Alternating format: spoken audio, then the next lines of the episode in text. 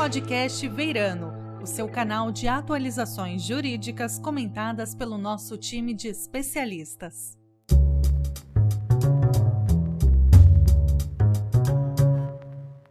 Olá, seja bem-vindo ao podcast Veirano. Meu nome é Fábio Pereira, sou sócio do Veirano Advogados nas áreas de tecnologia da informação e proteção de dados. E falaremos hoje sobre alguns temas de interesse em relação à proteção de dados e privacidade no Brasil, considerando principalmente a entrada em vigor da Lei Geral de Proteção de Dados. Para isso, convidamos o professor, doutor e pesquisador Eduardo Magrani, advogado, presidente do Instituto Nacional de Proteção de Dados, senior fellow do Programa de Cooperação Internacional da CAIS na Alemanha, autor da trilogia Democracia, Hiperconectividade e Ética. E o Eduardo vai ajudar a gente a entender é, um pouco os impactos já sofridos pela LGPD e principalmente é, usando a experiência dele é, de Europa. O Eduardo está se juntando a gente hoje diretamente de Berlim, então queria agradecer muito a participação do Eduardo no nosso podcast. Ele está lá fazendo a pesquisa dele, trabalhando em temas interessantíssimos ligados à proteção de dados. Então vai ser um prazer ter ele com a gente. Esse tema é um tema que, enfim, já vem sendo discutido no Brasil há mais ou menos uns 10 anos, é, não como na Europa, onde o GDPR, né, o Regulamento Europeu, já foi aprovado é, há algum tempo e as leis de proteção de dados remontam desde, desde a década de 70. É, tivemos uma diretiva, né, 95, é, que acabou dando origem ao GDPR de alguma forma, e o GDPR entrou em vigor em 25 de maio né, de 2018. E a gente seguiu tendo é, a aprovação da Lei Geral de Proteção de Dados no Brasil logo na sequência em agosto de 2018. A gente está aí com uma vigência sendo discutida aqui no Brasil em relação é, com, com discussões no Senado, na Câmara dos Deputados e finalmente um projeto de lei seguindo para sanção presidencial.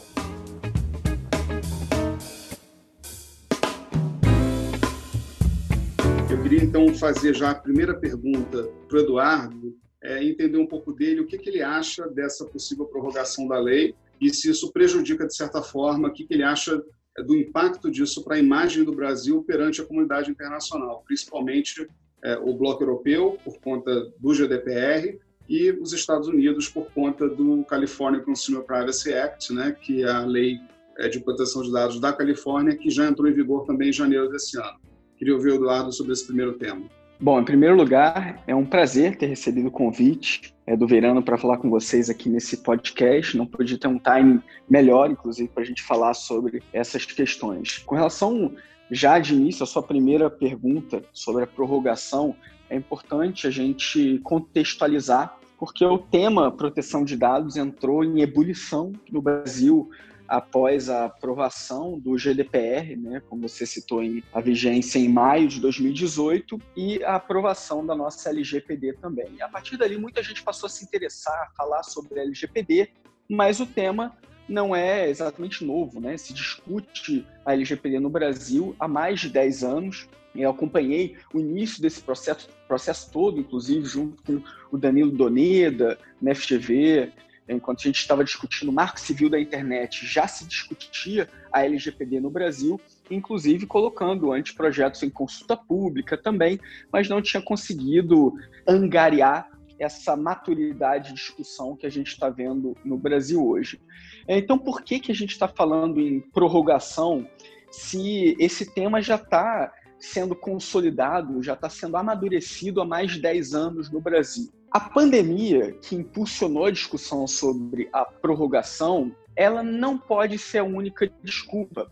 Isso porque, quando eu observo o que acontece aqui na Europa, eu estou hoje em dia morando aqui em Berlim, né, trabalhando junto com o governo alemão através da Fundação Konrad Adenauer. Aqui na Europa eles têm o GDPR, que é uma lei muito mais robusta do que a própria LGPD, que tem muito mais buracos do que o GDPR, e os países europeus não encararam como algo ruim terem o GDPR no meio da pandemia. Pelo contrário, as autoridades nacionais foram muito demandadas a fornecer diretriz clara de como dados pessoais, sensíveis inclusive como dados de saúde, podiam ser usados nesse contexto. Então, nesse contexto de coronavírus que a gente vive, muito mais dados de saúde vão ser é, processados, é, certamente.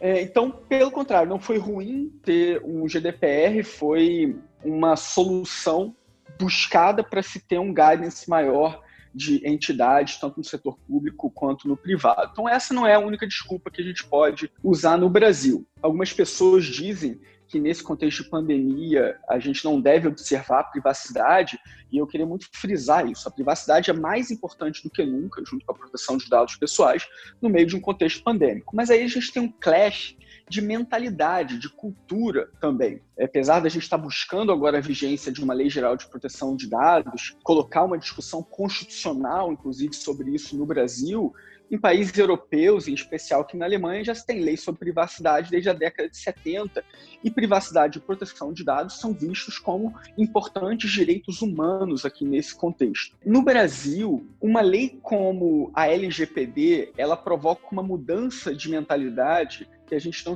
talvez não esteja tão acostumado no Brasil. A mudança de mentalidade que a LGPD provoca é que é uma lei baseada em gestão de risco. É uma lei que faz a gente pensar não só na reparação de danos, mas também sob a ótica da prevenção.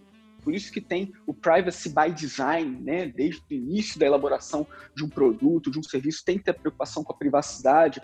Então, essa ótica da prevenção e da gestão de risco, ela tira muita gente da zona de conforto que não está acostumada a fazer isso. Então, a ideia de prorrogação, ela não pode estar tá só ligada ao contexto pandêmico, porque outros países estão vivendo o mesmo contexto com leis gerais e está sendo positivo isso, mas algumas pessoas têm receio dessa entrada em vigor no meio de um contexto brutalmente afetado na economia, que vão ter que se preocupar com compliance muito pesado, isso é um fato, que a LGPD impõe, né, com a preocupação com sanções, até mesmo nesse aspecto preventivo, de documentação, né, trilhas auditáveis, que realmente vai dar muito trabalho.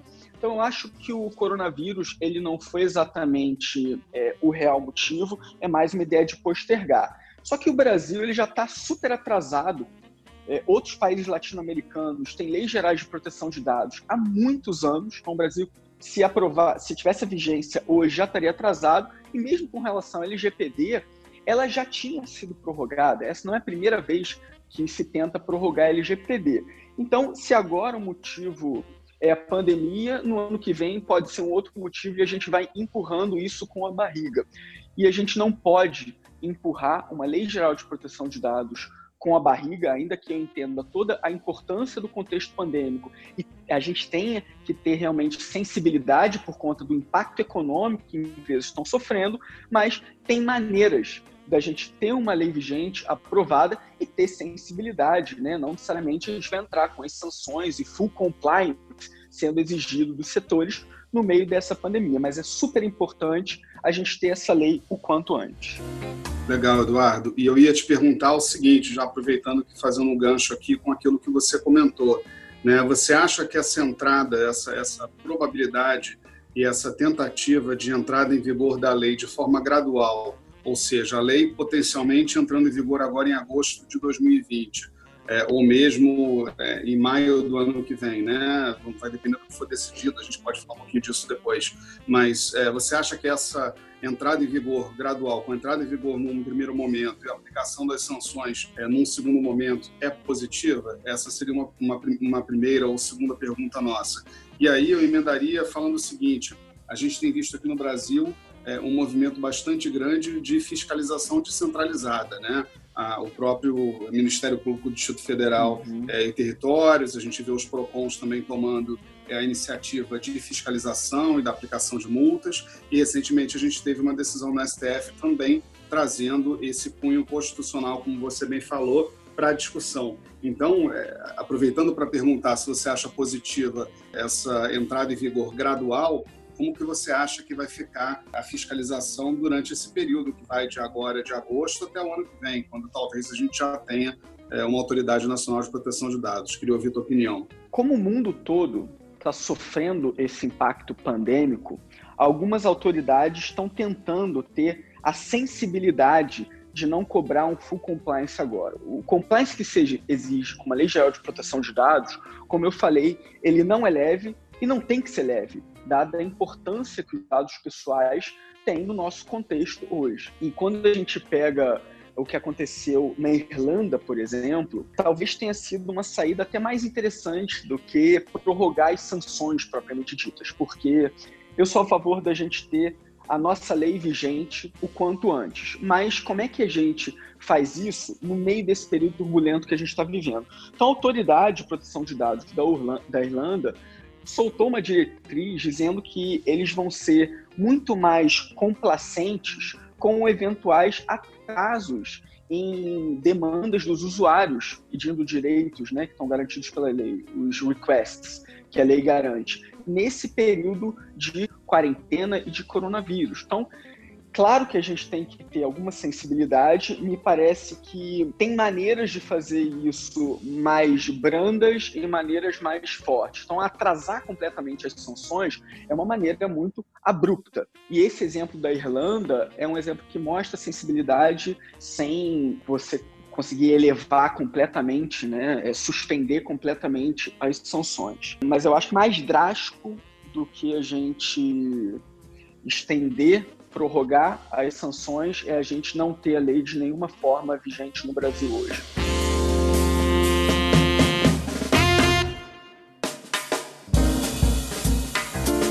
Então, né, a gente está falando de prorrogação, essas tentativas reiteradas, né, é uma pesquisa recente feita aqui no Brasil, né, se não me engano foi da Protivity, demonstrou que 85% das empresas não se sentiam preparadas para LGPD. E um cenário muito parecido aconteceu com o GDPR na entrada em vigor na Europa, né, que era mais ou menos 30% das empresas só se achando né, totalmente preparadas. Né? Então, como é que você vê essa, essa prorrogação de vigência né, já acontecendo, potencialmente acontecendo, né, com as multas indo para um ano depois, você acha que isso cria é, insegurança jurídica? O que você acha que gera em relação à credibilidade do Brasil? Né? Porque a gente tem essa, essa cultura do brasileiro, de tentar empurrar sempre para frente. Né? Então, queria ver de você o que você acha desse ponto. Prorrogar a lei não vai impedir que a importância da privacidade e da proteção de dados sejam observadas no Brasil. O que eu tenho dito é que esse barco já zarpou no mundo. E tem muitas empresas brasileiras hoje que, independente da vigência da LGPD, elas já têm o GDPR como modelo e cobram isso na gestão interna e até com parceiros, com terceiros que são contratados, que estão tendo que provar que tem o mesmo estándar de proteção no nível do GDPR. Pega muito mal para o Brasil como país passar o recado de que está tentando empurrar com a barriga uma lei tão importante quanto a LGPD e quando a gente vê também a possibilidade de transferência internacional de dados, a gente tem que os países têm que ter o mesmo standard né, de proteção de dados pessoais. Então, até do ponto de vista internacional, isso é fundamental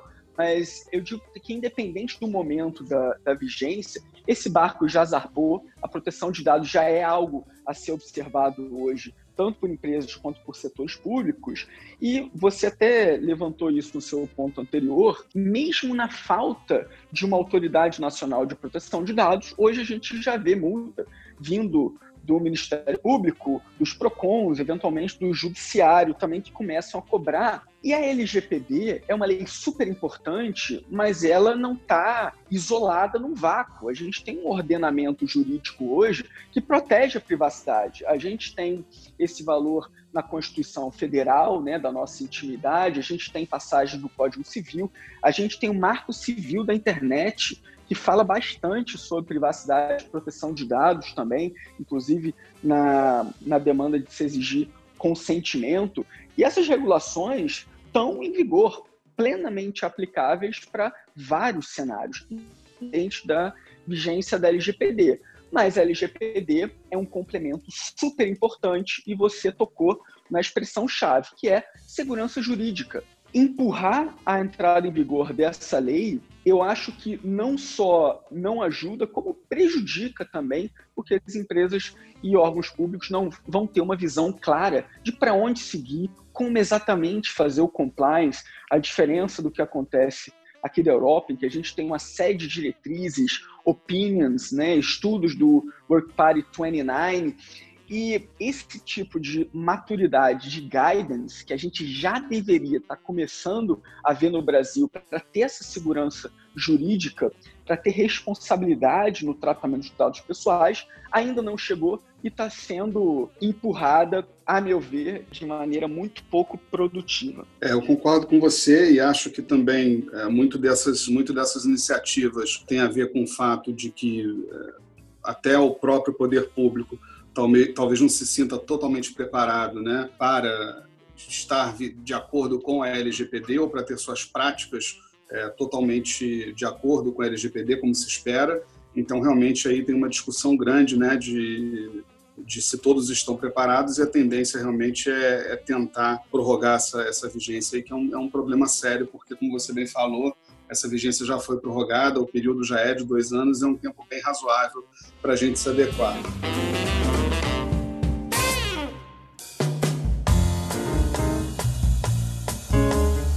Eu queria voltar no tema da pandemia, porque tem sido bem interessante, né?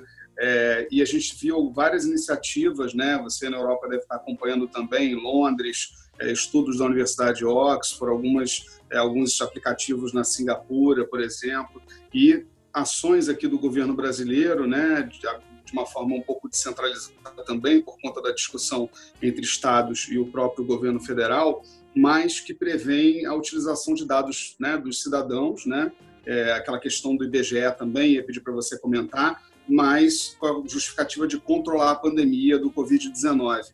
Eu queria que você tocasse um pouquinho nesse ponto, né, do, de como fica a questão da privacidade do indivíduo versus a possibilidade de utilização desse dado por conta da pandemia. Claro, isso é super importante. A gente tem, inclusive, algumas colisões de princípios aí também, né, entre a proteção da privacidade dos dados do ponto de vista individual, mas também ah, do princípio da saúde pública, né? Alguns valores em colisão aí que precisam ter um balanço muito bem feito.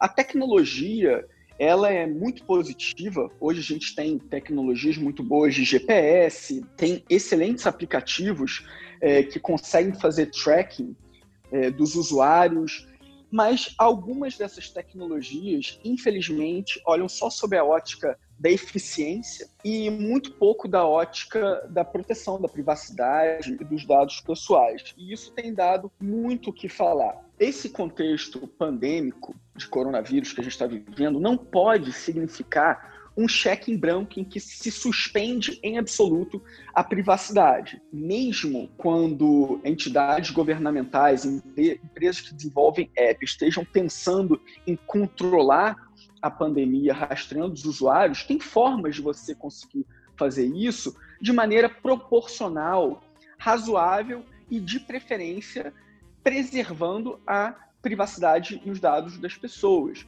Quando você quer fazer uma análise de aglomerações, para se evitar aglomerações no período pandêmico, você não precisa identificar cada um dos usuários que está ali na aglomeração. Você pode fazer um mapa de calor e anonimizar esses dados, ainda que você consiga com reconhecimento facial, etc., identificar, você torna esses dados anônimos e você bem sabe, dados completamente anônimos é, não caem dentro da Lei Geral de Proteção de Dados. A Lei Geral tem o conceito de pessoas identificáveis ou com possibilidade de reidentificação dessas pessoas, mas se o dado for completamente anonimizado, não entra dentro da nossa lei. E, então, essa é uma maneira. É você anonimizar os dados sempre que possível, mesmo que para um app de rastreamento, e outras técnicas que também são encaradas como safeguards importantes de leis gerais de proteção de dados. A principal delas, talvez seja uma das mais faladas, né? A criptografia. Você encriptar essas informações para evitar hackeamento, evitar vazamento. Então, medidas técnicas de segurança têm que ser levadas em consideração por esses aplicativos de saúde. Então, muitos estão olhando só em como fazer o rastreamento sem que haja essa preocupação com os safeguards, que são fundamentais.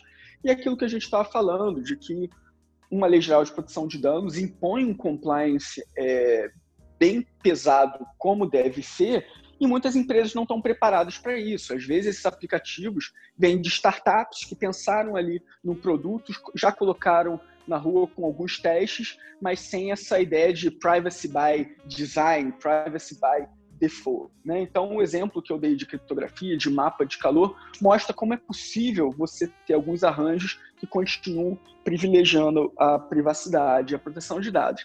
Agora a Europa discute se esse rastreamento ele vai ser feito de forma centralizada pelos governos ou se vão buscar aplicativos desenvolvidos por empresas como a Apple e o Google, você deve ter visto, e isso que eu estou trazendo vem sendo discutido nessa linha. A Apple e o Google falaram que as aplicações deles vão respeitar a privacidade e os dados dos usuários, ao contrário do que outros governos estão fazendo de forma centralizada, e não vão usar GPS, não querem identificar o indivíduo, vão usar a tecnologia de Bluetooth respeitando esses valores. Então, tem maneiras de fazer isso de forma mais proporcional, eu diria. Posso depreender, então, também que a decisão do, do STF nesse sentido foi muito bem foi muito bem aceita foi muito bem-vinda né? Porque trouxe esse caráter né, constitucional para o direito né? Trouxe essa importância do direito à privacidade né? Por conta da falta de clareza ali na decisão de transferência de informações para o IBGE exatamente. A finalidade tem que ser muito clara a forma de coleta e processamento tem que ser muito clara para se entender a proporcionalidade né, desse tratamento, está fazendo um balanço bem fino.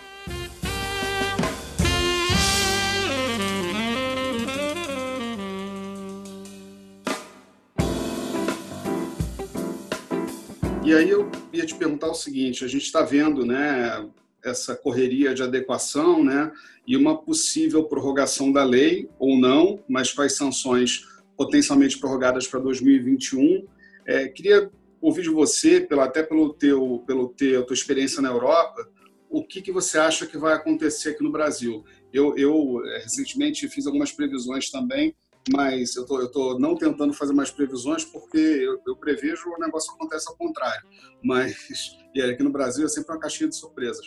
Mas você acha que as empresas vão usar esse possível tempo adicional entre a entrada em vigor, entrada em vigor da lei e a aplicação das sanções para poder tentar fazer uma adequação, é, buscar fazer esse processo? Ou só as grandes corporações, só as grandes empresas que vão é, fazer isso? Como é que você está vendo isso para o Brasil frente àquilo que aconteceu na Europa? Essa pergunta é ótima. E uma das coisas que a gente pode pensar é o seguinte: as pessoas imaginam que no dia seguinte da vigência da lei, todas as empresas vão ter que estar com full compliance, né? Imediatamente todas aparecerão com compliance 100% da lei.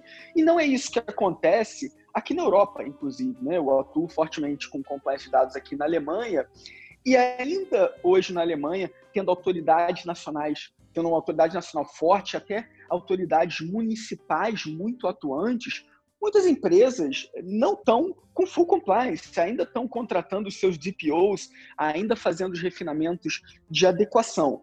E esse processo vai acontecer no Brasil também com a vigência da lei, vai se impulsionar um movimento de adequação que vai demorar. O cenário ideal é de que todas as empresas e órgãos públicos estejam com full compliance, mas a gente sabe que essa é uma meta muito ideal, né? É muito mais um norte a ser seguido, até porque o compliance ele nunca se encerra.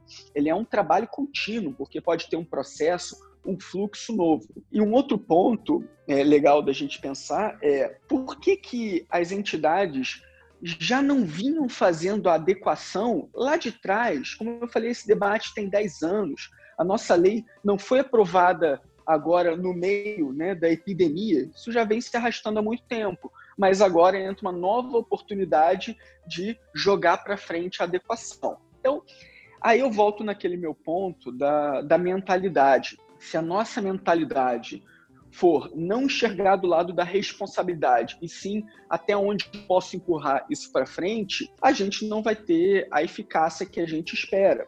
E na falta de uma autoridade atuante que entenda, que consiga auditar junto com outros órgãos, como a gente mencionou também, isso pode levar a uma lei ineficaz. E é importante eu falar isso porque até mesmo dentro da Europa eu vejo uh, uma eficácia diferente quando compara alguns países. Como eu falei aqui na Alemanha, tem inclusive, eu moro em Berlim, tem uma autoridade é, municipal aqui em Berlim que multa as empresas com multas altas. Outro dia, uma, uma empresa de locação de imóveis foi multada em mais de 5 milhões de euros, porque não tinha feito o compliance. Então, isso é uma autoridade municipal.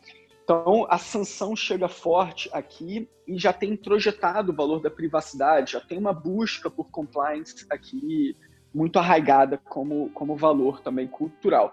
Mas em Portugal, a autoridade nacional ela não é tão atuante quanto a alemã e a lei lá não pegou tanto quanto aqui, por falta de pessoas para conseguir fazer as auditorias e talvez também por essa percepção de valor da privacidade e produção de dados. Então, eu também tenho atuado bastante em Portugal e a gente está para ver o tema é, florescer e ser tão eficaz quanto outros países da Europa. Então, no Brasil, a gente tem que ficar de olho para poder, primeiro, construir esse primeiro tijolinho do awareness em relação à importância do tema, capacitando as pessoas para que realmente entendam do que estão falando e da importância dos dados. É, hoje no Brasil tem um dado curioso. O Brasil tem hoje no LinkedIn 7% dos DPOs do mundo. Ele tem um número maior de DPOs do que a Alemanha e a Inglaterra somadas. E muitas dessas pessoas que colocam no LinkedIn que são DPOs não entenderam o tamanho da responsabilidade que é você ser um DPO como, como demanda um GDPR, né? Uma responsabilidade imensa que você tem que ter. E aqui na Alemanha, é, as pessoas gostam muito de protocolo, de processos, tem até mais dificuldade do que os brasileiros de serem criativos, etc. Mas no Brasil a gente está no outro lado dessa moeda. A gente não tem um trabalho tão bom de protocolo e gestão. E é isso que a LGPD vai demandar um trabalho preventivo de gestão de risco muito forte. Então, vai ser uma mudança de mentalidade, vai ser um processo que vai passar ainda por um processo educativo né, muito forte, mas que é fundamental porque nós já vivemos hoje no mundo de dados. E dados devem levar essa responsabilidade. Esse processo é, de adequação, né, ele é um processo que é muito mais fácil é, para as empresas de grande porte que já implementaram é, globalmente né, esse tipo de medida. Né? Por mais que não possam é, necessariamente utilizar todo o processo no Brasil, né, tendo feito adequação ao GDPR, elas podem, obviamente, utilizar melhores técnicas, práticas, a documentação ela acaba né, podendo ser adaptada. Eu queria saber que conselho você daria assim, para o pequeno empresário. Né? A lei trouxe ali é, algumas possibilidades né, de talvez é, as obrigações serem um pouco mais amenizadas, é, qual seria a tua visão em relação ao, ao, pequeno empresário, às startups? Porque a gente tem muito desse questionamento, né? Acho que seria uma dúvida bacana da gente da gente tirar, assim, da gente dar o nosso ponto de vista. O que, que você é, pensa de flexibilização, assim, que você acha que seria razoável é, de flexibilização para as pequenas empresas, assim, para poder, principalmente na figura do DPO, né? e do compliance com a lei em relação a multas, etc. Sem dúvida, não tem as mesmas possibilidades financeiras, inclusive, comparando com grandes empresas, e esse é um dos gargalos que a nossa lei deixou para serem preenchidos, melhor regulados pela autoridade nacional, que ainda nem foi estruturada. Então, você citou o caso de ah, segundo o GDPR, não são absolutamente todas as entidades que têm que ter um DPO. O GDPR traz três casos lá. A nossa LGPD tem uma ideia de que vale para todo mundo, mas quando a gente pensa no startup, tem três pessoas, como é que vai pagar um salário astronômico aí do DPO, como as pessoas falam, né? Então, é, isso tem que ser melhor regulado, melhor balanceado no Brasil. E na falta de uma autoridade de proteção de dados estruturada, a gente tem que ter um apoio muito forte da sociedade civil, de institutos, para poderem fornecer um guidance mais claro para pequenas e médias empresas, né? A LGPD se aplica também em órgãos públicos, mas a gente foca muito no setor privado, né? Então, pequenas e médias empresas, claro que a gente tem que ter uma razoabilidade, mas hoje tem muito material disponível que elas podem usar para se espelhar para alterarem seus fluxos internos, para ter uma preocupação maior. Então, tem muito documento sendo traduzido por essas entidades. Hoje, a gente tem muito acesso à informação. No meio desse período pandêmico, a quantidade de cursos gratuitos, de lives que a gente está vendo, com informações de muito valor, podem ser acessadas também por advogados, pequenas empresas, médias também, para tentar ter uma ideia melhor de como fazer esse compliance. Agora, nessa ideia de que empresas globais, como essas grandes big techs têm, elas já miram o GDPR como um grande modelo e já fazem isso quase que by default. No Brasil, essas, essas entidades vão lutar muito mais para chegar nesse mesmo nível de compliance sem ter as mesmas condições econômicas, né? Muito bom, muito bom. Concordo com você e, e acho que a gente ainda vai evoluir muito nesse tema, né? Por conta da justamente do Brasil não estar tá ainda preparado, totalmente preparado, e a discussão de proteção de dados, apesar de já ter 10 anos, ainda ser uma discussão é, recente.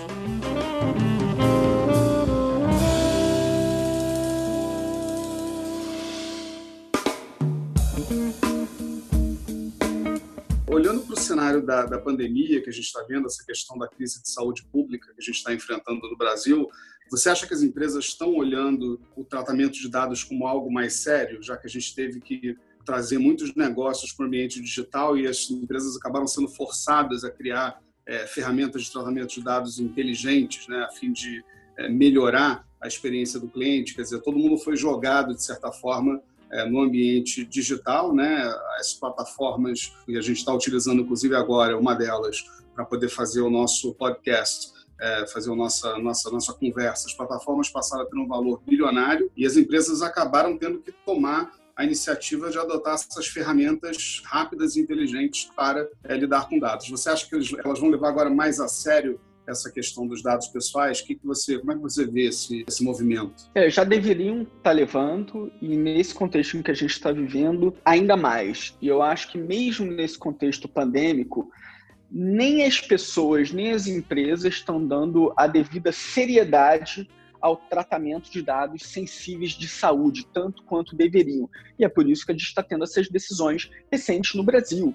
Né? Se a gente ainda está tendo que chegar às mais altas cortes decisões sobre a importância da privacidade e proteção de dados, é porque não caiu a ficha para muita gente, né? E deveria. O próprio fato da gente estar nesse ambiente digitalizado vai criar novos desafios para as empresas que vão ter que, de certa forma, passar a investir nessas ferramentas de proteção de dados de uma forma muito mais consistente, né? E aí, quando os direitos dos usuários tiverem que ser cumpridos, mais ainda, né? Sim, e um ponto interessante que, que você tocou também é que essa entrada na virtualização foi muito abrupta por conta da pandemia, que, como você falou, acabou jogando as pessoas né, para o mundo virtual, inclusive funcionários também.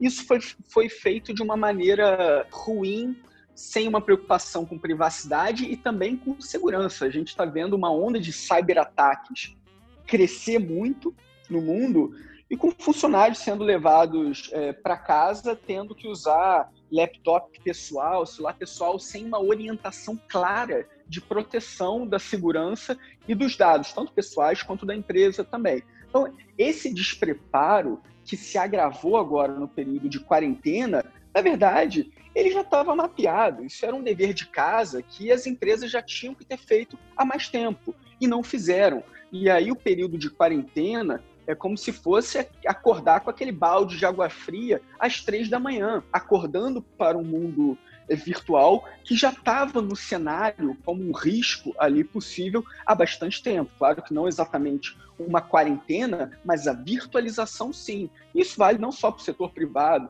é, não só para empresas, na verdade, vale para universidades também, né? Muitas ainda estavam no século XVII e agora acordaram para a possibilidade de curso online.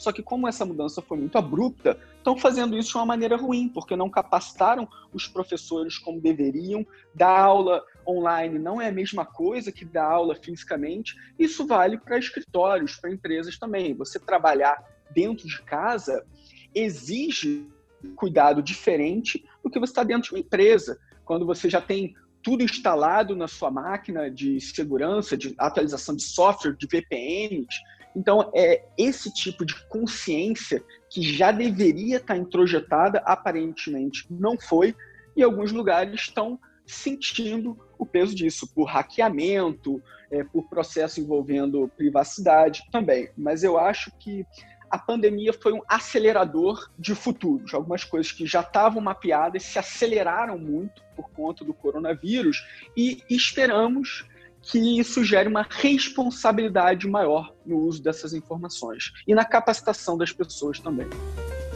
Você tocou num ponto importante, né, a questão da, dos aumentos, né, do, do grande aumento de cyber attacks, né, e a gente tem visto realmente isso acontecer, inclusive no Brasil é, com alguma frequência e cada vez mais, né, a gente migrando para esse mundo é, totalmente conectado, totalmente virtual, em que a gente tem trabalhado nos últimos dois meses, pelo menos, a gente aumenta muito mais é, as portas de entrada para esse tipo de ameaça, né? E isso também com a evolução tecnológica, internet das coisas, a gente caminha é, naturalmente para ter portas de entradas mais amplas e as empresas tendo que, obviamente, investir muito mais em segurança. Né? Então, é um movimento, é uma tendência natural e é algo com que as empresas vão ter que, no final das contas, é, ter que se preocupar de forma muito mais efetiva. Eu sei que parte da tua pesquisa aí é sobre inteligência artificial.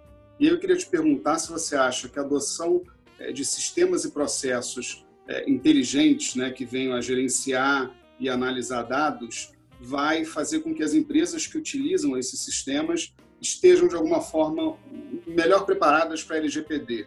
Será que eu, tendo esses sistemas né, virtuais funcionando, né, com inteligência artificial, com machine learning, favoreceria é, uma, uma, um compliance com a LGPD? Qual seria a sua opinião nesse tema? Eu acho que, independente da AI, as tecnologias podem auxiliar muito no compliance de proteção de dados. É, eu falei sobre o peso que tem um cargo de um DPO e é muito difícil imaginar a atuação de um DPO sem o uso conjunto de novas tecnologias, dashboards, plataformas e eventualmente até AI também. Mas com relação especificamente à inteligência artificial, é, eu acredito que os dois cenários são possíveis. Ela pode tanto ajudar quanto prejudicar. Ajudar é a ideia mais óbvia, mas eu acho que pode prejudicar também. E tem uma passagem nas leis gerais de proteção de dados sobre decisão automatizada. A inteligência artificial ela se alimenta também, só que se alimenta de dados. E as decisões que uma AI profere nem sempre são tão claras assim. As AIs já avançaram muito desde que essa expressão foi criada na década eh, de 40, né? Mas uma inteligência artificial que processa uma informação com algoritmos de deep learning, por exemplo, redes neurais, é difícil de ser explicada, inclusive pelo programador. Às vezes o pessoal de TI tem dificuldade de falar exatamente como a AI chegou a uma determinada conclusão. São as famosas black boxes, que é um livro do professor Frank Pasquale. Tem uma série de estudos falando sobre isso, da Cathy O'Neill também, do Weapons of Math Destruction. Então, se a AI processar as informações e tomar decisões de forma com, completamente opaca, né, o problema da opacidade desses black boxes, isso é ruim nesse cenário também, porque uma das coisas que a Lei Geral de Proteção de Dados demanda é transparência nos processos. Então, a AI, se mal utilizada, pode levar a uma falta de transparência que não é também interessante para onde a gente quer chegar no compliance. É, então, mesmo quando a gente fala inteligência artificial, a gente tem que entender que ela pode ajudar, mas ela tem que ser desenhada também com princípios de privacy by design, que seja possível a gente explicar a tomada de decisão de uma AI. E o mundo inteiro está discutindo hoje como é possível exatamente a gente ter AIs explicáveis, éticas e responsáveis também.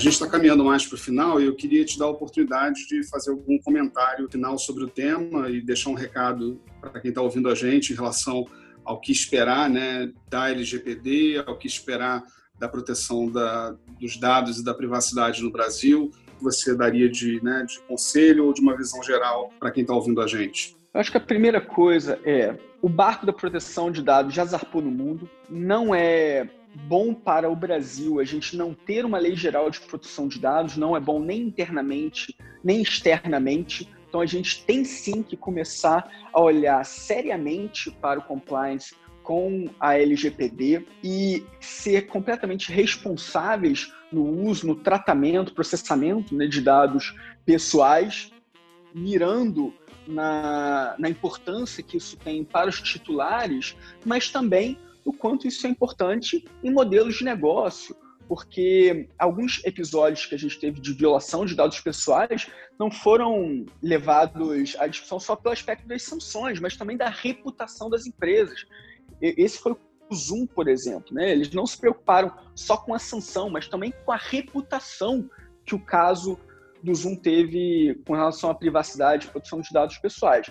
Então, ter uma lei geral de proteção de dados é positivo, vai garantir mais segurança jurídica, é bom para aumentar a confiança dos usuários também é, nos serviços e nos produtos. O Brasil já está completamente atrasado, não só globalmente, mas até na América Latina, em ter uma lei geral de proteção de dados.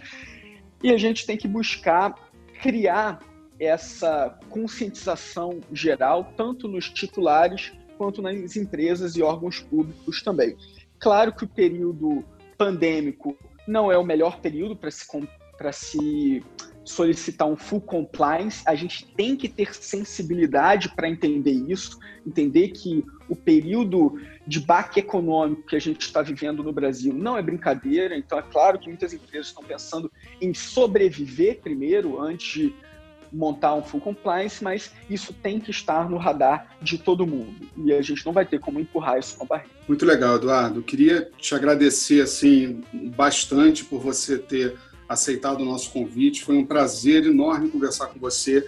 É sempre bom a gente é, trocar ideia com, com brasileiros, na verdade, que estão é, despontando sempre no tema e discutindo assuntos de relevância, trazendo conhecimento para o Brasil, né? Porque no fundo, no fundo, a gente está sempre trazendo também é, aquela experiência que a gente já teve na Europa e, e né, os, o guidance que já tem, como você bem falou, das autoridades europeias, das autoridades nos seus respectivos países, né? Então, trazer essa vivência para a gente foi muito bom. Eu queria agradecer muito de novo a sua participação e, e por você estar com a gente. Queria agradecer a todo mundo que ouviu bate-papo super rico, esclarecedor. Você acabou de ouvir o podcast Veirano e para você ter mais informações sobre qualquer tema jurídico relevante, acesse o nosso site veirano.com.br. Muito obrigado a todos.